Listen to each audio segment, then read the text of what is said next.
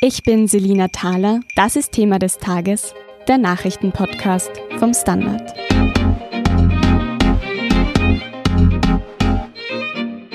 Es soll die bisher größte Klimademonstration werden.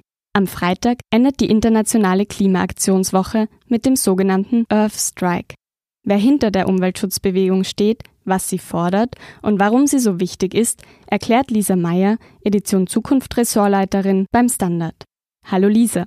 Hallo, hallo Selina. Lisa, morgen um 5.12 Uhr Mittag beginnt der Earth Strike. Das klingt nach einem großen Event. Was wird denn da passieren? Der Anspruch des Strike ist tatsächlich, ihn global auszurichten und, und stattfinden zu lassen.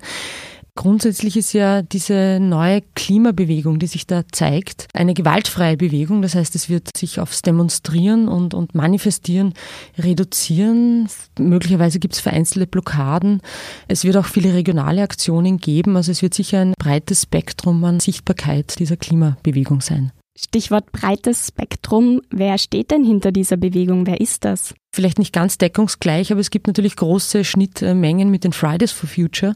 Aber, und das ist in gewisser Weise auch vielleicht das Neue an dieser gesamten Klimabewegung, es ist tatsächlich eine sehr breite Bewegung. Also wir finden alle Schichten der Bevölkerung dort repräsentiert. Also es haben sich auch in Österreich mittlerweile die Workers for Future gegründet. Wir haben die Entrepreneurs for Future. Fridays for Future ist vor allem eine von Schülern und Studierenden geprägte Bewegung.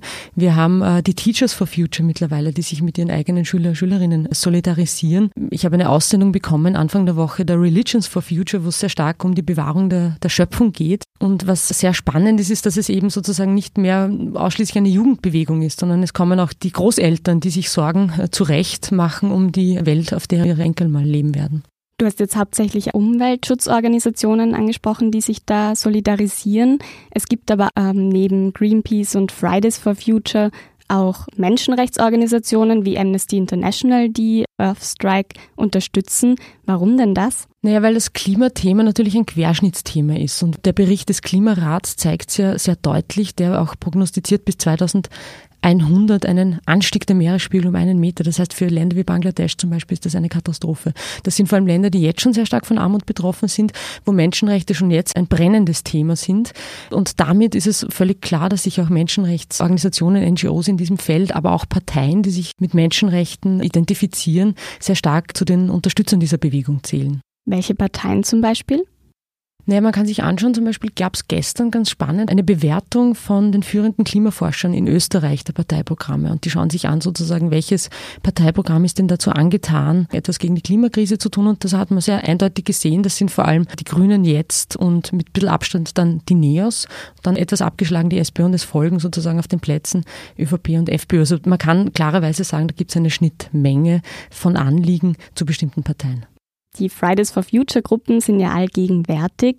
Sind denn diese Earth Strike Bewegungen daraus hervorgegangen oder wie haben sich die gegründet? Die sind zum Teil daraus hervorgegangen, sind aber teilweise auch national gewachsen. Ganz generell ist bei dieser Bewegung ja so, dass im Grunde kann ja jeder sozusagen unter diesem Banner etwas tun. Das ist auch ein bisschen das Erfolgsrezept.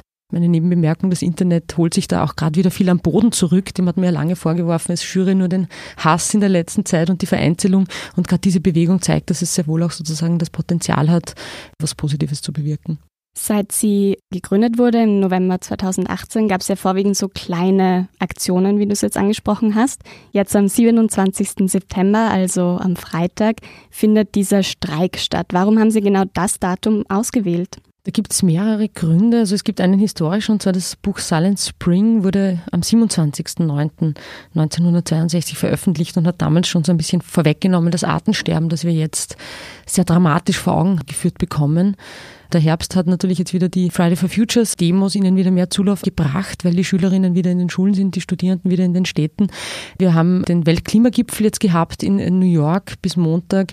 Greta Thunberg hat gerade den alternativen Nobelpreis bekommen und das Thema ist ganz einfach allgegenwärtig. Es gab jetzt diese Week for Future und das ist so, wenn man so will, der, der Schlusspunkt und der Höhepunkt davon.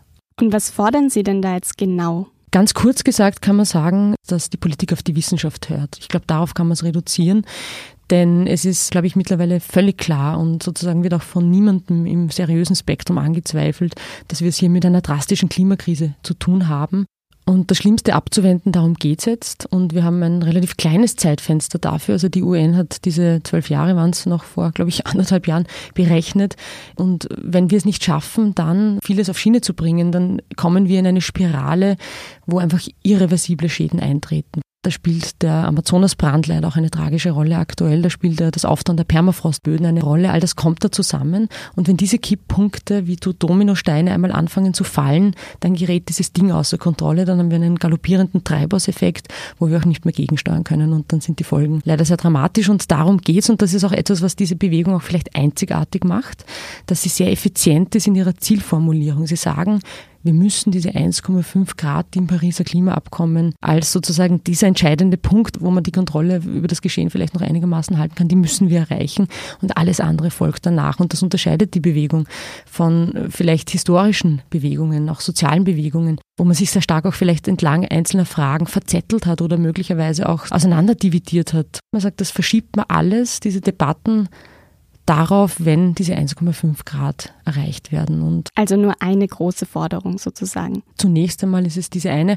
aber die ist schon sehr konkret dann runtergebrochen. National in Österreich heißt das zum Beispiel einen Klimaplan nach Brüssel zu schicken, der sozusagen auch auf dieses Ziel einzahlt. Das hat Österreich nicht geschafft, der wurde zurückgewiesen. Also geht tatsächlich um das Einfordern von sehr konkreten Maßnahmen, zum Beispiel den Green Climate Fund entsprechend zu budgetieren, was auch nicht gemacht wurde in Österreich jetzt beim Gipfel in New York. Du hast gesagt, Sie wollen, dass die Politiker auf die Wissenschaft hören. An wen richten Sie denn Ihren Protest? Also es richtet sich schon vor allem natürlich an die, die an der Macht sind, weil die die Möglichkeit haben, Gesetze zu machen und Verhalten zu steuern. Wobei, glaube ich, gar nicht so wichtig ist, welche Partei das jetzt macht. Und in gewisser Weise ist das dann auch vielleicht ein bisschen eine unideologischere Bewegung als vergangene. Es geht darum, dass das Ergebnis passt. Und das finde ich ganz spannend. Und ob das der Kapitalismus hinbekommt oder ein anderes System ist, glaube ich, gar nicht so der entscheidende Punkt, sondern es wird wirklich auf dieses eine Ziel fokussiert. Einen Streik verbindet man eher mit Arbeiterbewegungen. Die Organisatoren bezeichnen das ja eben als Streik und nicht als Protest. Wieso? Ich glaube, dass das deutsche Wort Streik da ein bisschen in die falsche Gasse führt. Der englische Begriff Strike hat natürlich viel mehr von auch so ein bisschen Kampf, wobei da nicht unbedingt das Gewaltmoment, sondern eher vielleicht sogar das Sportliche im, im Vordergrund steht. Es hat eher ein Bewegungsmoment. Und in Österreich verbindet man Streik sehr stark mit, mit Stillstand, mit Blockade, mit Arbeitsniederlegung. Wobei natürlich, äh, es geht auch wahrscheinlich um die Bestreikung eines aktuellen Lebenswandels oder einer aktuellen Normalität, wenn man das so, so sagen kann, weil uns die ja so ein bisschen das eingebrockt hat, wo wir jetzt sind. Wenn man sich denn jetzt beteiligen möchte, was sollte man vorher wissen? Das kommt ein bisschen drauf an. Also wenn ich jetzt Schülerin, Schüler bin, sollte ich mich informieren, wie meine Schule in dieser Frage sozusagen agiert. Einige Schulen in Österreich haben eine gewerkschaftliche Betriebsversammlung an diesem Tag, am 27. angesetzt. Das ist eine ganz elegante Lösung. Da können die Schüler und Schülerinnen nämlich einfach frei haben und, und an der Demonstration teilnehmen. Sechs Bundesländer lassen die Schulen diese Frage autonom entscheiden und nur die Bildungsdirektionen im Burgenland, Vorarlberg und Wien haben gesagt, dieser Protest ist eine schulbezogene Veranstaltung. Also man sollte sich sozusagen einfach schlau machen, wie die jeweilige Schule das handhabt. Im nachhaltigen Spektrum gibt es mittlerweile einige Firmen, die ihren Mitarbeitern und Mitarbeiterinnen einfach quasi freigeben an diesem Tag, ohne dass ein Urlaubstag verbraucht wird. Aber ganz wichtig wäre wahrscheinlich, wenn man überzeugt ist, dass dieses Anliegen ein legitimes und wichtiges ist, halt Überzeugungsarbeit im Betrieb oder im jeweiligen Arbeitskontext zu leisten. Und wird das jetzt die einzige Aktion von Earth Strikes sein in Österreich? Ich gehe ganz generell davon aus, dass uns diese Bewegung sehr, sehr lange erhalten bleibt und kein vorübergehendes Phänomen ist, weil das, warum sie auf die Straße geht, gerade erst begonnen hat. Wir haben sie mit einer permanenten Geschichte zu tun, die eigentlich nur mehr größer werden kann. Ich bin schon gespannt, wie viele Menschen morgen auf die Straßen gehen. Vielen Dank, Lisa Meyer, für deine Ausführungen. Ja, vielen Dank. Wir sind gleich zurück.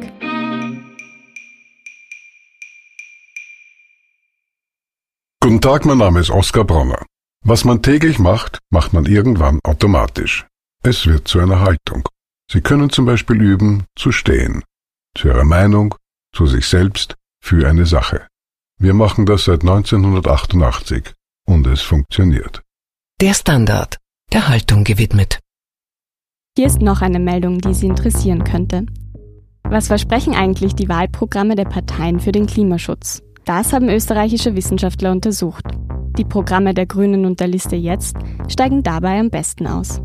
Ein detaillierter Blick auf die Programme aller Parteien lesen Sie im Bericht von Pia Gärtner auf der Standard.at slash Zukunft. Und zum Schluss das Posting des Tages. Jetzt wird zwar ermöglicht, dass die Kinder legal demonstrieren können, an der Klimapolitik ändert man jedoch nichts, schreibt Standard-User Stefan Reiter-Petrov. Das waren die Themen für heute. Ich bin Selina Thaler vom Standard. Baba und bis zum nächsten Mal.